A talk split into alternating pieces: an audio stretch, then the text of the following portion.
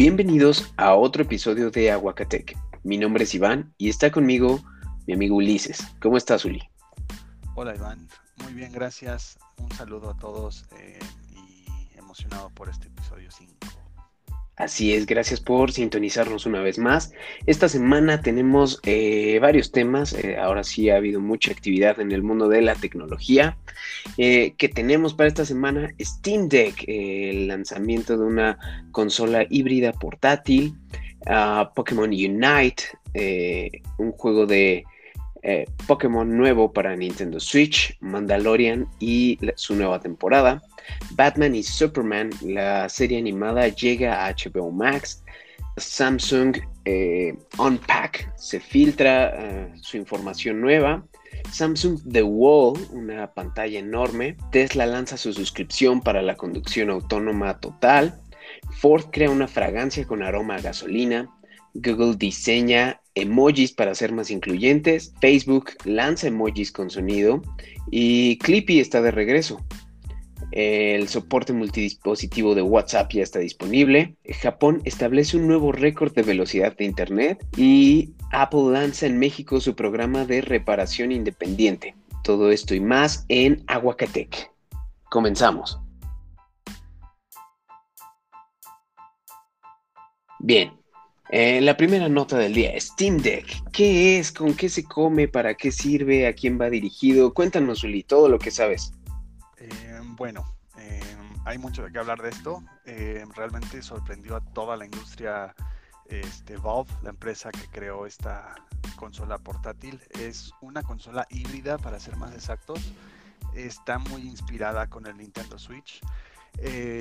los conocedores de Steam sabrán que Steam es este sistema para poder correr todos los, juegos habidos y por haber en PC.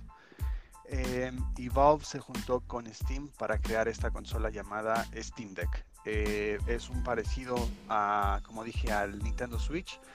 Eh, aunque tiene unas características brutales, realmente, como recién lo acabo de decir, es una PC portátil porque se puede usar como una computadora para cualquier otra cosa que no sean videojuegos. Todo lo que pueda hacer una PC se puede hacer en esta consola. Claro que está dedicada y enfocada especialmente a gamers. Eh, tiene una pantalla de 7 pulgadas LCD con una resolución de 200, perdón, de 1280 x 800. tiene un procesador AMD eh, con 8 núcleos y hasta 1.6 teraflops. Y si eso no es suficiente, con 16 GB de RAM. Vaya que, es un monstruo. Su principal competidor, aunque no lo catalogaría tal cual, aunque pues por ser portátil sería el Nintendo Switch, eh, yo creo que lo mataría eh, por nada más los, las especificaciones que estamos viendo de, lo que ofrece, pero em, creo que también el Nintendo Switch va para cierto para ciertos clientes y este va para otros, aunque a mi parecer y a mi forma de ver y a lo que a mí se me acomodaría tener un Steam Deck es que literalmente puedes tener todos los juegos que te imagines en, una sola consola. Tanto puede correr el Game Pass de Xbox como el PlayStation Now eh, de Sony eh, acaban de salir filtraciones de que sí es posible emular juegos de Nintendo Switch. No todos, aunque ya hay una gran variedad en las que sí puedes correrlos en este Steam Deck. Em, y vaya, este, su sistema operativo es un Steam OS, que es el reciente sistema operativo que lanzó Steam en, PC. Em, trae dos eh, gamepads para que pueda parecer que estás moviendo un mouse. También anunciaron que va a tener un dock, que este se va a vender por separado. Eh, y este dock se va a conectar a algún monitor y lo vas a poder usar con tu respectivo mouse y tu respectivo teclado y vas a olvidarte de, la forma portátil pues y vas a poder jugarlo como una PC normal. Em, no todo es este flores porque todo esto a monstruosidad viene con un precio muy elevado. Em, viene con tres categorías, eh, principalmente en memoria. Empieza eh, el base con 64 GB en 399 dólares. Eh, le sigue uno con 256 GB que esto ya incluye almacenamiento más rápido este, por 529 dólares y el tope de gama sería uno de 512 gigabytes eh, con el almacenamiento más rápido que, ofrece Steam por 649 dólares. Eh, la empresa mencionó que los únicos países hasta ahorita considerados en su lanzamiento sería Estados Unidos, Canadá, Reino Unido y bueno, la Unión Europea. Em, recordemos que antes ya habían salido este tipo de, consolas híbridas, aunque no con el éxito ni con la publicidad que está haciendo Valve y Steam juntos. Em, pero creo que por fin encontramos un Nintendo Switch Killer porque para consolas portátiles pues creo que no hay ninguna ahorita en el mercado que le gane a Nintendo. Y por fin que llegue Steam y que ofrezca este tipo de especificaciones en una consola portátil em, llama demasiado la atención a todos los gamers que, hay en el mundo y en lo personal a mí me encantaría correr, no sé, por ejemplo Warzone en, en esta cosa porque pues si no es en una consola no, no se puede jugar Warzone. Claro, claro, eh, estoy totalmente de acuerdo contigo. Ah, en cuanto a los controles, eh, yo ya vi las imágenes de este Steam Deck, eh, se parecen mucho y recuerdan mucho, obviamente, a los del Nintendo Switch, como dijiste. ¿Crees que hayan hecho algo para contrarrestar el drift, que es lo que le ha estado pegando al Nintendo Switch últimamente? Todo este tema de que los joysticks, eh, eh, sus componentes se van aflojando y al final, eh, aunque tú no lo estés moviendo, tu personaje o tu mira se puede inclinar hacia algún lado hasta que no lo, controles tú de nuevo. Entonces, ¿crees que, que haya algo ahí diferente? la empresa también reportó que respecto a los sticks, este, fueron creados para tener sesiones de juego muy muy largos, eh, priorizando el tamaño y la distancia entre los botones, eh, pero que se enfoquen obviamente en horas largas para poder eh, jugar esta consola. Creo que sí va a, derrocar a, los joysticks que Nintendo no sé por qué no ha querido cambiarlos, incluso el nuevo Nintendo Switch OLED va a traer los mismos joysticks que la primera generación. Sí, sabes, al momento eh, la postura de Nintendo es sin comentarios sobre el drift, no publica cómo se puede reparar, no publica eh, mejoras en el hardware y pues sí es un, punto débil y un punto en contra del Nintendo Switch. Sin embargo, eh, como lo mencionaste al principio, yo creo que esta nueva consola, este Steam Deck, va dirigido a un nicho uh, más pequeño de jugadores y pues obviamente a todos nos encantaría tener la posibilidad de, jugar potentes juegos eh, mientras vamos en el transporte, mientras estamos en la escuela, mientras salimos de viaje. Pero al final del día, yo siento que hay muchos juegos que no, no puedes comprimir a una pantalla de 7 pulgadas y, disfrutarlos de la misma manera, ¿me entiendes? Yo creo que si, si esta estrategia que tomaron de vender el dock por separado no, no la cambian, no creo que alcance a tener las ventas que esperan. Mm, a mí me parece que en Europa tal vez sí. Creo que la población pues obviamente tiene eh, un, poder adquisitivo mayor.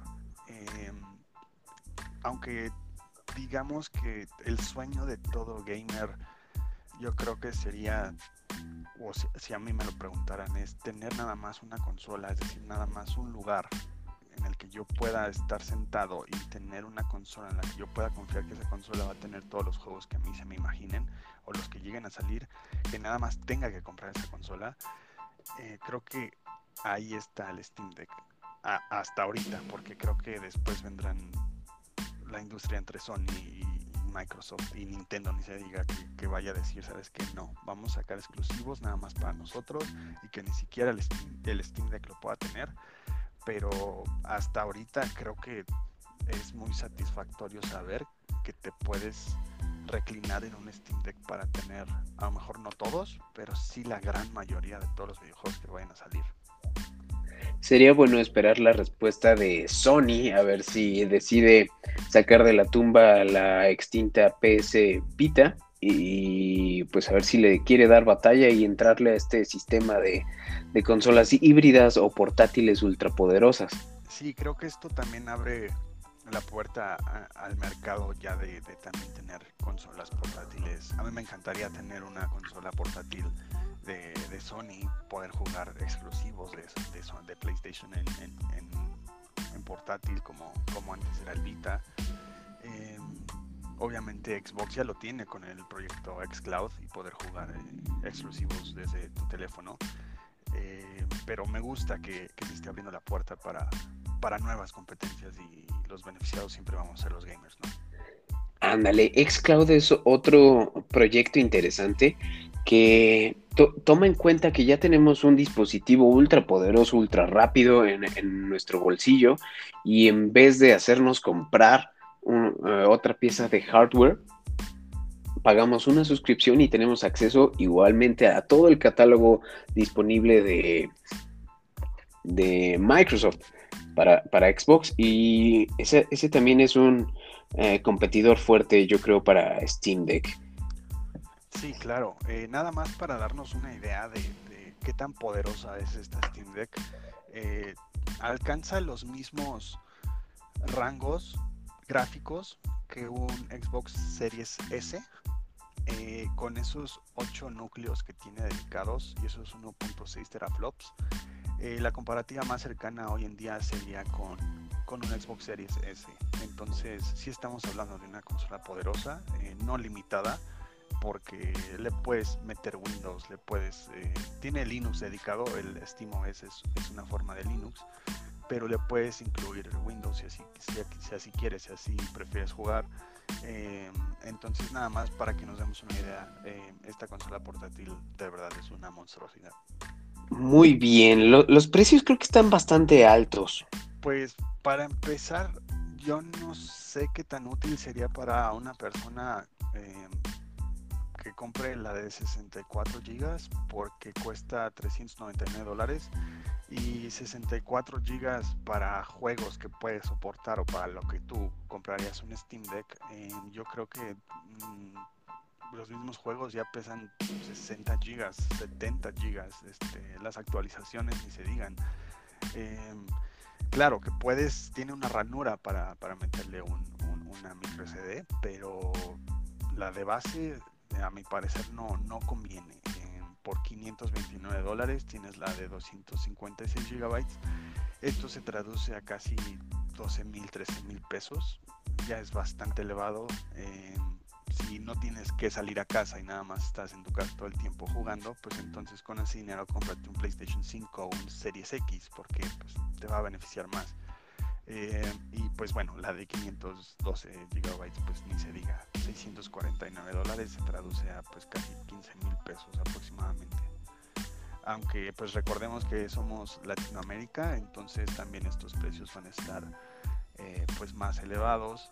Em, vamos a ser yo creo el último mercado en que les llegue esta, esta consola híbrida. Em, pero pues hay que esperar a ver, a ver que no sea tan duro el golpe de, de desembolsar tanto dinero por, por tener del precio. un Steam Deck, sí. Y aparte eh, tus suscripciones, porque pues también hay suscripciones de Steam, también hay, puedes agregar las de Game Pass, eh, PlayStation Now, pues sí, sí es, cada día sale más caro ser gamer. Yo me acuerdo cuando iba a, la Fayu que me compraba mis juegos de PlayStation pirata, sin problemas, ¿eh? Sin problemas. Cuando tenía chip el PlayStation 2 y con 100 pesos te hacías como con 30 juegos. Exacto, ah, ahí era barato y ahí sí podías probar todos los juegos que quisieras, ¿no? Que ahora pues sí, es un desembolso muy fuerte. Sí, correcto. En la siguiente nota, hace tiempo se había anunciado eh, este juego Pokémon Unite. Ah, ¿Qué nos tienes que contar, Uli? Bueno, pues eh, ya lo habían anunciado hace, hace tiempo, eh, pero por fin hoy bueno, desde ayer estaba la predescarga. Eh, llegó Pokémon Unite, el League of Legends de, Pokémon.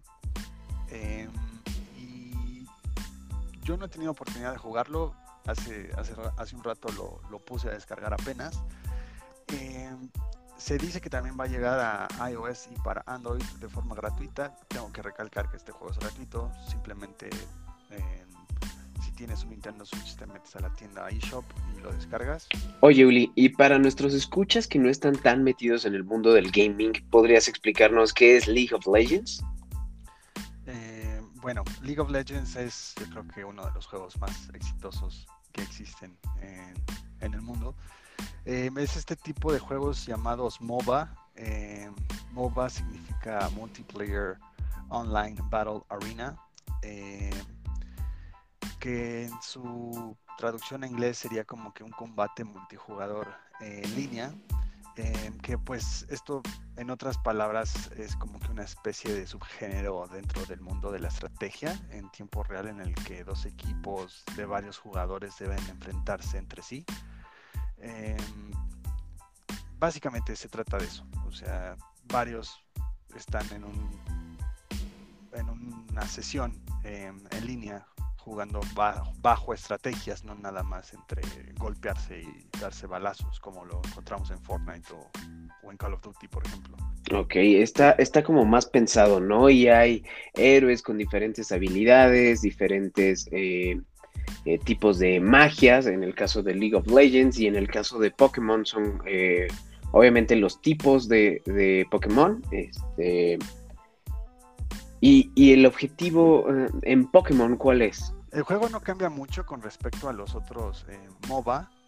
sigue siendo el mismo esquema de calle superior, calle inferior y jungla, etcétera pero el objetivo es sencillo, eh, derrotando a los Pokémon que aparecen en el mapa y a nuestros rivales conseguiremos puntos. Eh, con esos puntos marcaremos gol en las zonas rivales, que serían las torretas de, de LOL. Básicamente de eso se trata Pokémon Unite. Ya está hoy para descargar. Mucha gente ya está hablando mucho de, de este juego. Ok, yo vi el, el video del tráiler, eh, no era un gameplay como tal, pero era el tráiler con el que lo anunciaron y la verdad se veía eh, muy padre, como diferentes eh, generaciones de Pokémon se enfrentaban, diferentes tipos de Pokémon, batallas, se veía muy, muy, muy padre y pues ya el gameplay actual pues obviamente no no se parece a una animación tipo película, una cinemática, pero igual está increíble. Yo soy un gran fan de esta franquicia, me encanta Pokémon y obviamente voy a estar ahí eh, pegado al Switch jugándolo un ratote.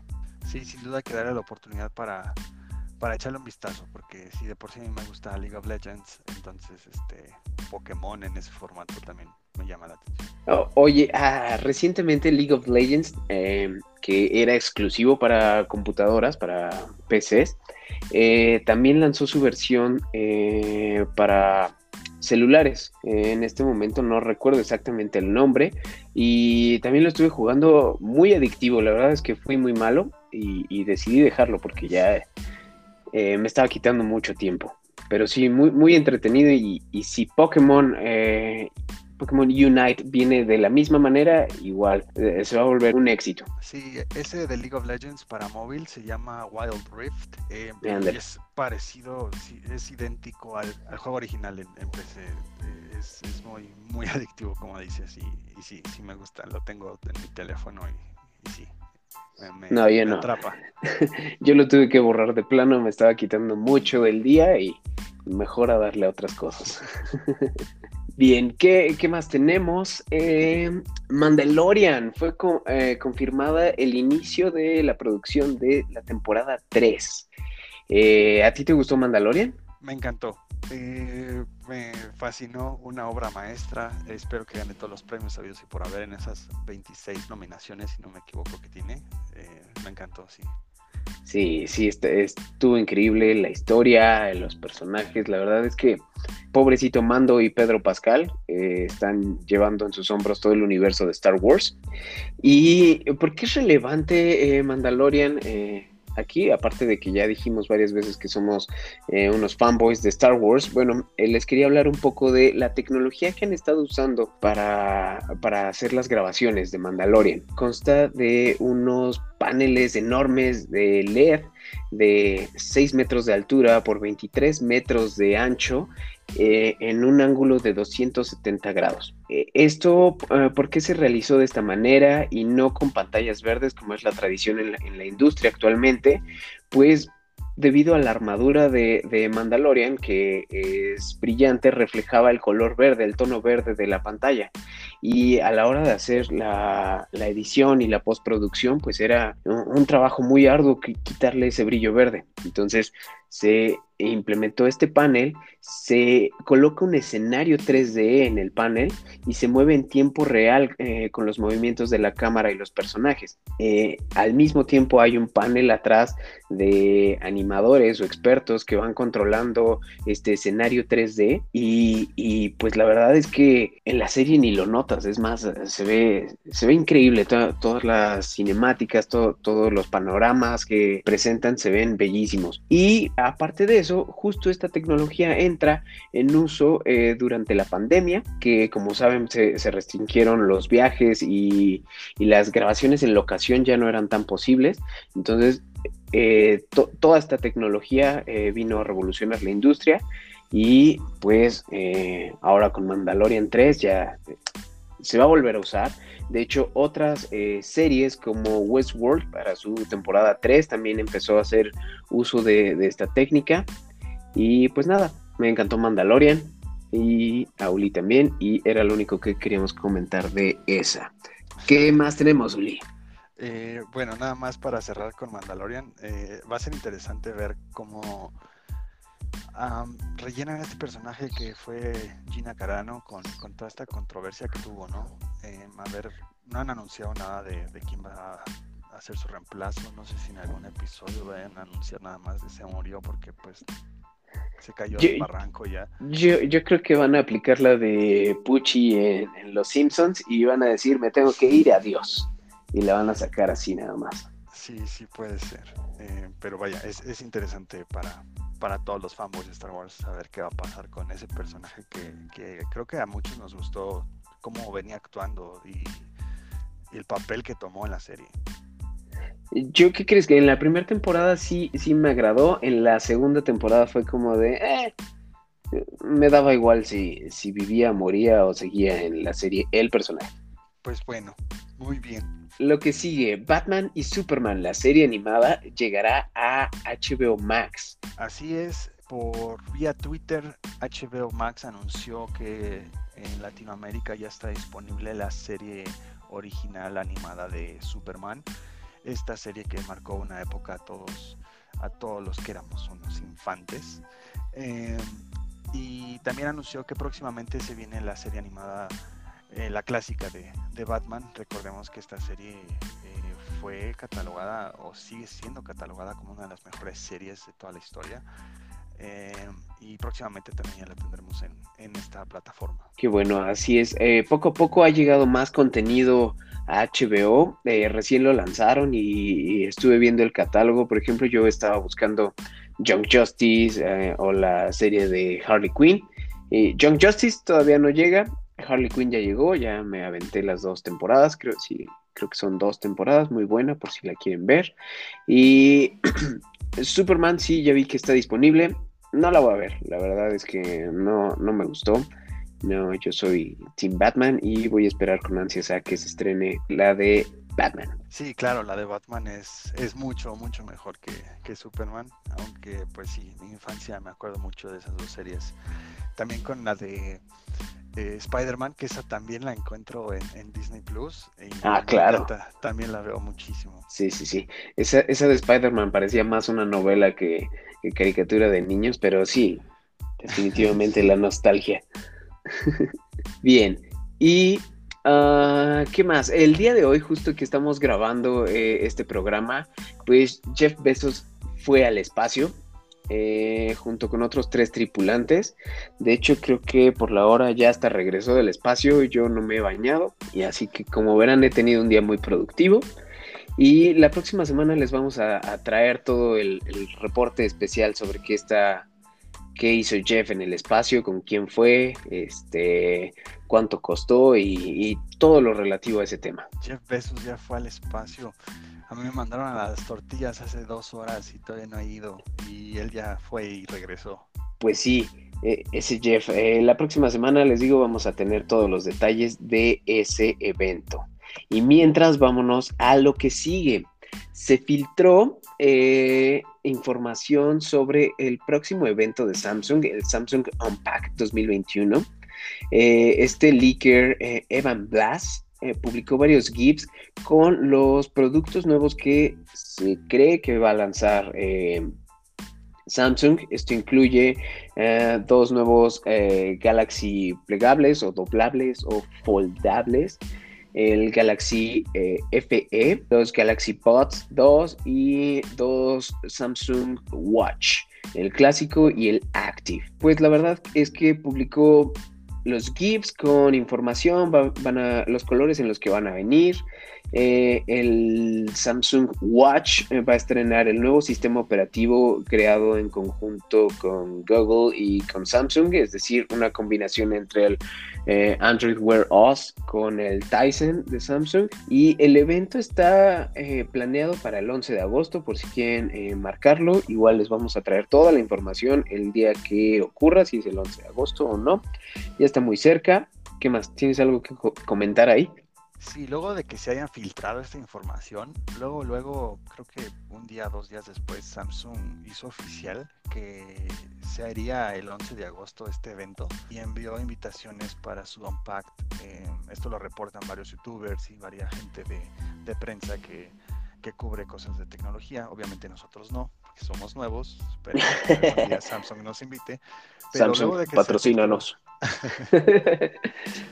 luego de que se filtró esta información, eh, pues yo creo que Samsung dijo, bueno, pues ya, ya nos cacharon la movida, pues ya vamos a, enviar las invitaciones y el evento va a ser el, 11 de agosto. Pues sí, les tendremos todos los detalles una vez que ocurra el evento, eh, por si quieren, por si son eh, fanáticos de Samsung. Y en otra noticia de Samsung también anunciaron la Samsung The Wall. ¿Qué es esto, Uli? Eh, The Wall ya lo habían anunciado, es como su nombre en inglés lo dice, es una pared eh, hecho, hecho pantalla, 100% eh, de LED. Lo impresionante de esto es que las LEDs de esta pared son 40% más pequeñas que las del año pasado.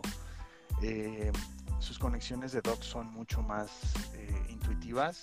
Su resolución es de 8K a 120 Hz de refresco eh, y dicen que se puede transformar esta, esta pared en una forma de L, eh, es decir, que puedes mover ciertos paneles de, esta pared a tu conveniencia. Esto vaya que es para la gente rica, porque son 110 pulgadas de LED en 8K. Eh, y se puede expandir todavía más, de 76 a 99 pulgadas más. Entonces, es brutal esta pared. No sé, aún no, aún han sacado el precio, pero no sé quién pueda comprar una pared y quien la compre que nos invite. sí, es una bestia. Ah, yo creo que va más eh, enfocada al, mercado, eh, al sector comercial para, para espectaculares, para eh, tiendas, cosas por el estilo. Pero igual no, no, dudo que haya algún millonario que diga, ah, sí, sí, esa queda chiquita en mi sala. Puede ser. Pues sí, yo creo que, que es árabes y ese tipo de gente van, a tenerla ahí en, su sala y en su baño como si nada. Ándale. ¿Qué más tenemos, Uli? Bien, lo que sigue es Tesla. Tesla ha lanzado la suscripción para el servicio de conducción completamente autónoma para sus vehículos por 199 dólares al mes, me parece. Eh, anteriormente esta capacidad solo se podía adquirir al comprar el auto por 10 mil dólares extra. Eh, hay que recalcar que con esta suscripción van a recibir el software avanzado de asistencia de manejo, eh, que es la capacidad de conducción autónoma totalmente.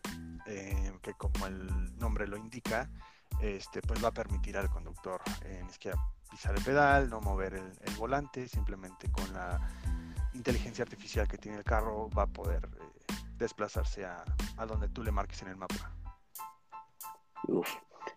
esto está increíble, pero pues me queda la duda, ¿qué, qué tan conveniente es y qué tan seguro, eh, qué tan confiados deben de ser los conductores de un Tesla para, dejar el carro 100% en manos digitales, ¿no?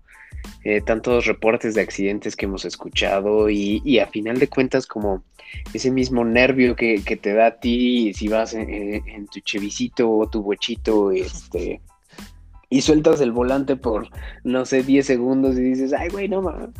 Este, no sé, eh, habrá que esperar a ver a, que llegue a, más países. Eh. Yo tuve la fortuna de estar en Tesla un tiempo y varios proyectos que hicimos tuvieron que ver con la calibración de este software.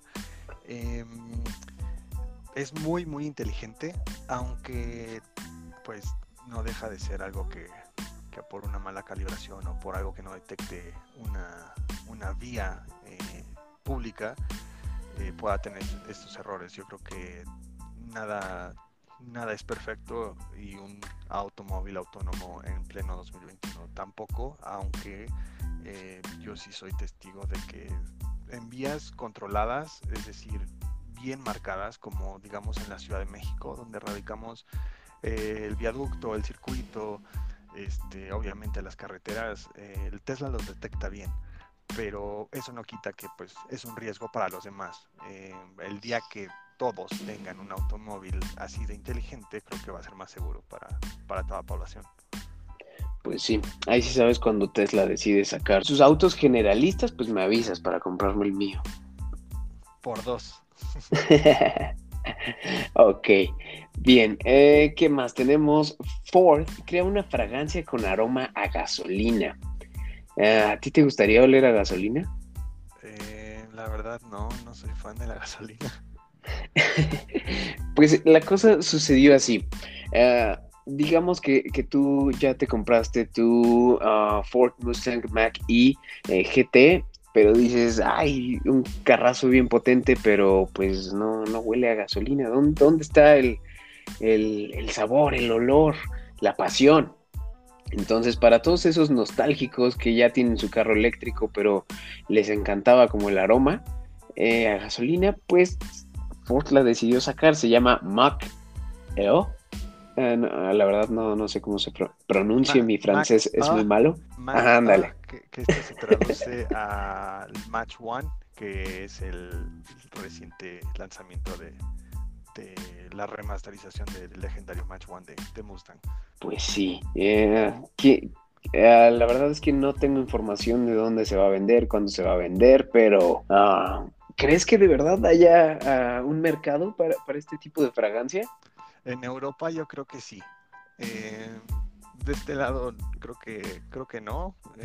yo no gastaría en en una loción que, que huela gasolina, pero en Europa yo creo que sí, hay, muchos fans, el, nicho de, europeos con Mustang es, es, bastante y todo lo que tenga que ver con, con Mustang lo compran. Muy bien, pues a ver, que, a ver si tenemos la oportunidad de echarle la mano a esa o echarle la nariz y a ver qué tal.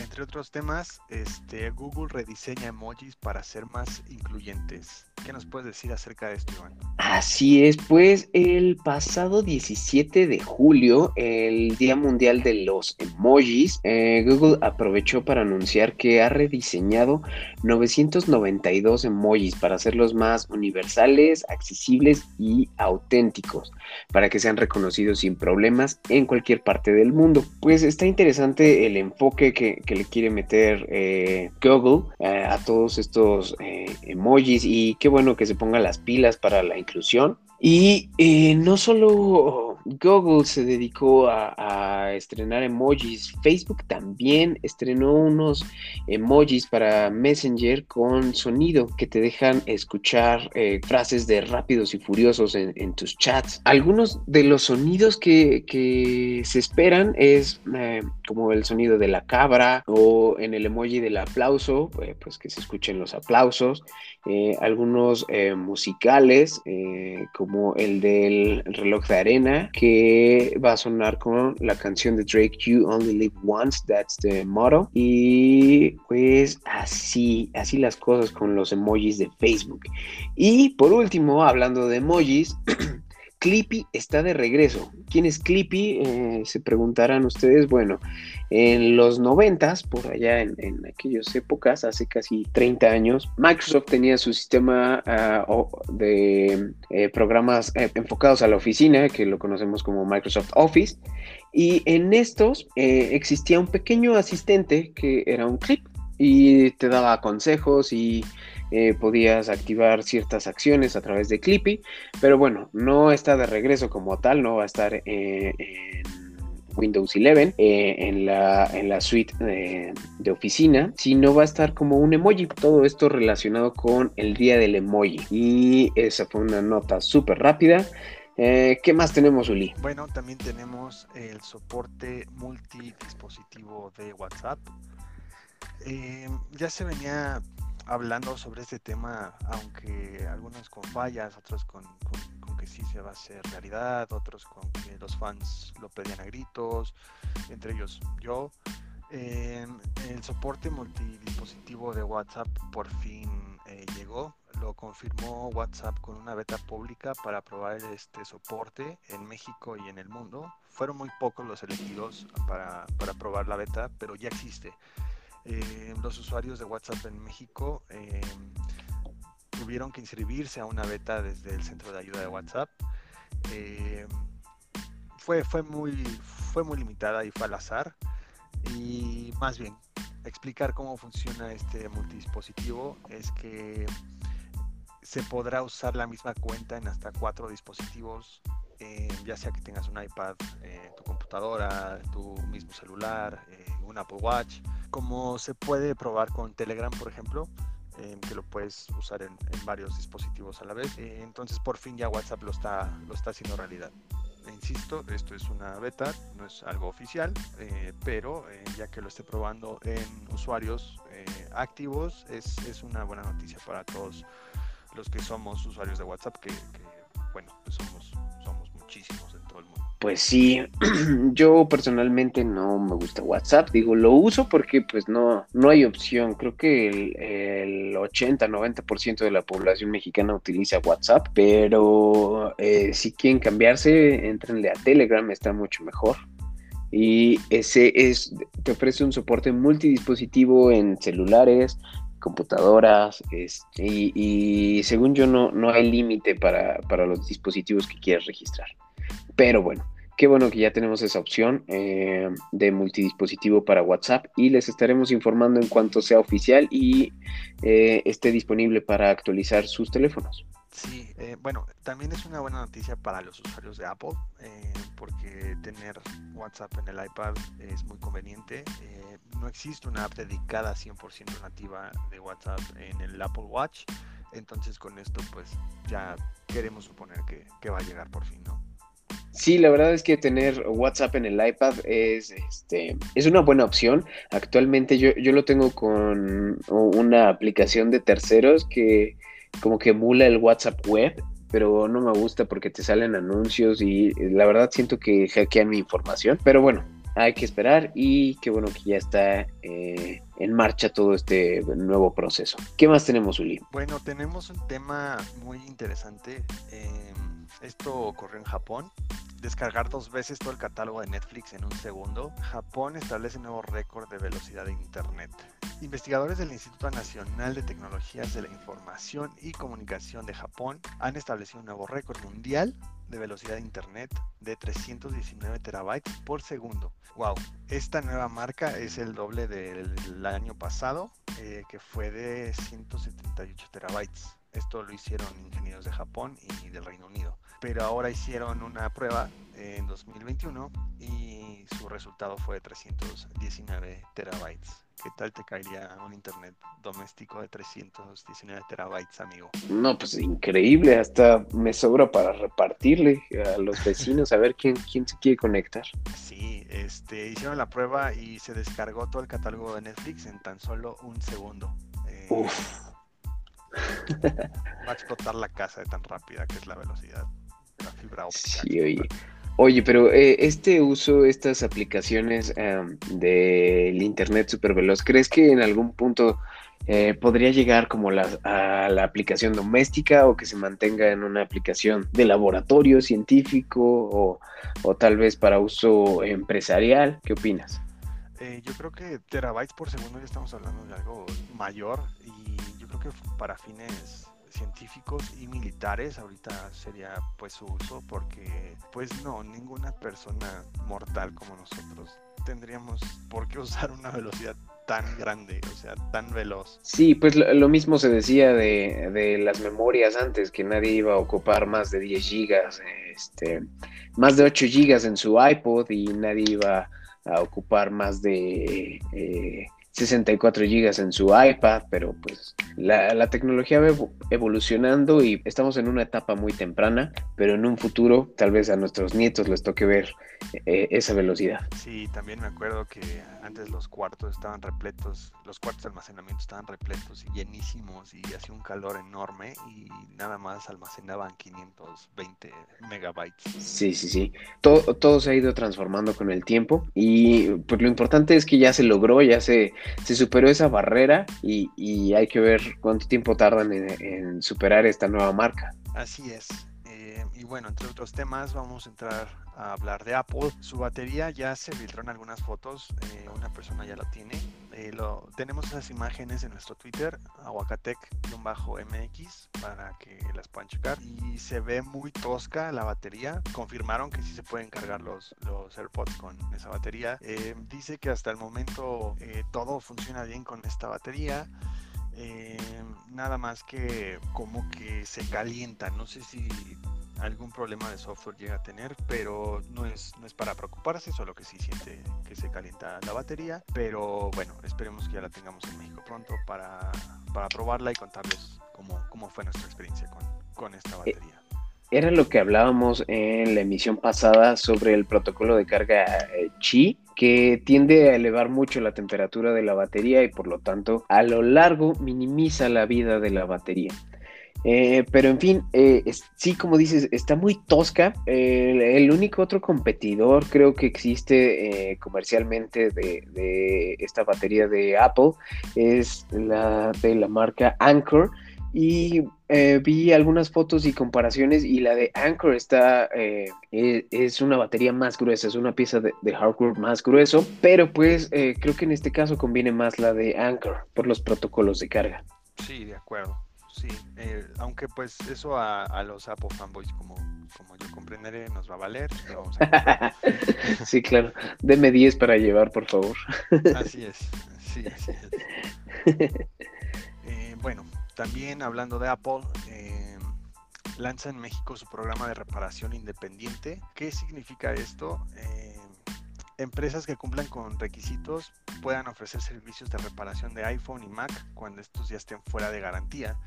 Eh, las empresas que se lleguen a inscribir y cumplan con los requisitos van a tener este acceso a piezas originales, eh, herramientas, capacitaciones, diagnósticos y demás. Por ejemplo, como para cambiar una pantalla, las baterías del iPhone, eh, como reemplazar tarjetas de video o lógicas de, de, las computadoras. Para ser partícipe de esto será necesario uno que la empresa esté totalmente constituida. Además deben de contar con un punto de servicio con entrada directa en un lugar de fácil acceso. En pocas palabras, esto es como que no pueden participar empresas que operen en una dirección residencial, pues hay que rentar un local o tener alguna oficina. Cabe destacar que tanto las herramientas, capacitación, las guías de servicio y diagnósticos que tenga Apple son totalmente confidenciales, además de que para uso de las piezas originales para las reparaciones se va a requerir tener un técnico certificado por, por la empresa, los cuales van a tener que superar exámenes para obtener esta certificación que mismo Apple se los va a tener que, aplicar. Oye, pues eh, muy, muy rudos los puntos de admisión para los talleres de reparación independiente, ¿no? Creo que está más fácil entrar a la, a la universidad que, que acceder. Ándale, que acceder a, este programa de Apple. Y, ¿sabes? Eh, yo tengo una historia muy curiosa con eso. Eh, hace no mucho leí una nota la verdad no, no me acuerdo en qué medio la leí, pero hablaba sobre en Estados Unidos estos tipos de, talleres de reparación independientes. Eh, una chica llevó su iPhone para, para, que fuera reparado y los técnicos le filtraron eh, sus fotos eh, íntimas en Facebook y las publicaron desde su Facebook y a final de cuentas todo esto, todo este conflicto causó demandas legales y pleitos, llegó a los oídos de Apple y el mismo Apple le quitó su certificación a este taller independiente. los técnicos fueron despedidos y encima de todo se le pagó una indemnización eh, enorme a, la clienta de, Apple. Entonces, pues está, está difícil entrarle, pero yo creo que si algún tallercito, eh, algún establecimiento logra certificarse, pues creo que va a ser conveniente para ellos y pues siempre que mantengan eh, una ética de trabajo, ¿no? Sí, de acuerdo. sí, como dices, este, es más fácil entrar a la NASA que ser técnico certificado de Apple, pero, pero las personas que tengan esta certificación, pues yo creo que te va a dar confianza para llevar a, algún equipo para reparar, ¿no? Sí, claro, claro. Bien, ¿qué, qué más tenemos, Uli? Eh, bueno, algunas eh, características que trajo la nueva actualización de iOS 14.7, eh, entre algunos mejoras de, de, rendimiento y demás en cuanto a software, también viene el soporte para la batería que recién hablábamos, eh, con este iOS 14.7 eh, tienes ya el soporte completamente como Apple lo quería desde un principio para desde el iPhone 12, 12 mini, 12 Pro y 12 Pro Max. Em, se puede ver el nivel de carga desde tu iPhone eh, como un widget o desde la, la pantalla de inicio y también desde tu Apple Watch o tus AirPods con Siri te puede decir, oye, tu batería tiene tanto porcentaje. Entre otras cosas, este, para Estados Unidos, la Apple Card, esta Apple tarjeta de crédito que tiene Apple para, para sus clientes, este, también viene para que se pueda compartir en familia, para que tu hija pueda usar tu tarjeta. Eh, insisto, esto, esto nada más en, en Estados Unidos. Y digo, otras cosas menores como la interfaz de, la app de, podcast, donde ustedes nos pueden escuchar. Si nos escuchan en Apple, pues actualícenlo para que sea más, más intuitiva, más divertida su, su experiencia escuchándonos. Oye, y ahora que, tocas el tema de la, de la tarjeta de Apple, eh, ¿tú crees que llegue a México en algún punto? Yo creo que sí, pero no independiente como lo es hoy en día. Eh, creo que bueno, ya hay tarjetas independientes como, como Nu, que no dependen de ningún banco. American Express, toda la historia que tiene, no depende de ningún banco. Pero creo que para que llegue eh, completamente independiente Apple y tenga su tarjeta de crédito, eh, va a tener que pasar por varios filtros. Recordemos cuánto tiempo tardó Apple Pay en llegar a México y eso que sí estaba dependiendo de los bancos que tenemos los usuarios. Eh, me duele decirlo porque pues, me gustaría tener una tarjeta de Apple y tener recompensas de tantas cosas que compro año con año en la empresa, pero eh, no lo veo muy viable o por lo menos no muy próximo a, a llegar a nuestro país. Sí, igual y en un futuro lejano, distante, a largo plazo, ¿no? Sí, exacto. Y pues por último, ya para cerrar eh, este bloque de Apple, quiero eh, leerles este titular. Xiaomi sube al segundo puesto de fabricantes de celulares y manda a Apple al tercer lugar. ¿Cómo ves, Uli? ¿Cómo te quedó el ojo con Xiaomi? Es que Xiaomi está ofreciendo productos de calidad con especificaciones y características en sus equipos que que llaman bastante la atención porque sobre todo es un precio muy accesible. Yo me acuerdo, creo que fue hoy en la mañana, estaba viendo un, un scooter eléctrico. Me llamó muchísimo la atención todo lo que está ofreciendo y me parece, me parece interesante. Creo que pues ahí se nota el los resultados de, lo que le ofrece a los clientes. Sí, y es que Xiaomi eh, no, no, solo es una empresa de, celulares, digo, si no me equivoco, tiene una mano metida en cada rubro de la industria que se les ocurra. Tiene autos en China, tiene los scooters eléctricos, hace baterías, eh, modems, eh, aspiradoras, teléfonos celulares, lo que se les ocurra de electrónico, Xiaomi seguramente tiene un producto. A lo mejor no en venta aquí en, México o en Latinoamérica, pero de que lo tiene, lo tiene. O lo está desarrollando y agárrense porque viene con todo, ¿no? Xiaomi muy bien en, su forma de entrar al mercado sobre todo latinoamericano, porque conozco ya varias personas que dicen, oye, mira el Xiaomi y, vaya que son equipos muy buenos. Sí, sí, yo también he tenido experiencias ahí con, los Xiaomi, eh, son buenos equipos, eh, bastante confiables y, y, pues qué bueno, felicidades para la empresa y quiero recalcar que a lo mejor eh, si no hubiera sido por Trump, igual y la nota la estaríamos dando, pero con el nombre de Huawei. No sé si recuerdes, hace un par de años, eh, Huawei venía igual con todas las fuerzas, eh, súper impulsado y, dispuesto a destronar a Apple y a Samsung de como los reyes de los celulares, pero con todo este tema de Trump se ha ido para atrás, para atrás, para atrás, quién sabe si se pueda recuperar. Sí, sí, es, muy triste la historia de Huawei, todo lo que le hicieron. Eh, también leí por ahí que sus computadoras, sus MateBooks, me parece que se llaman, que están saliendo también muy bien. Eh, y bueno, esperemos que, sigan Pues sí, muy bien. Eh, bueno, pues eso es todo por esta emisión. Muchas gracias por sintonizarnos, por escucharnos. Recuerden que estamos disponibles en Spotify, en Apple, en Google y próximamente espero en Amazon Podcast. No olviden eh, seguirnos en Twitter, aguacatec-mx. Este, seguimos en contacto y pues nada, hasta la otra semana nos escuchamos. Hasta la otra semana, nos escuchamos la próxima. Bye.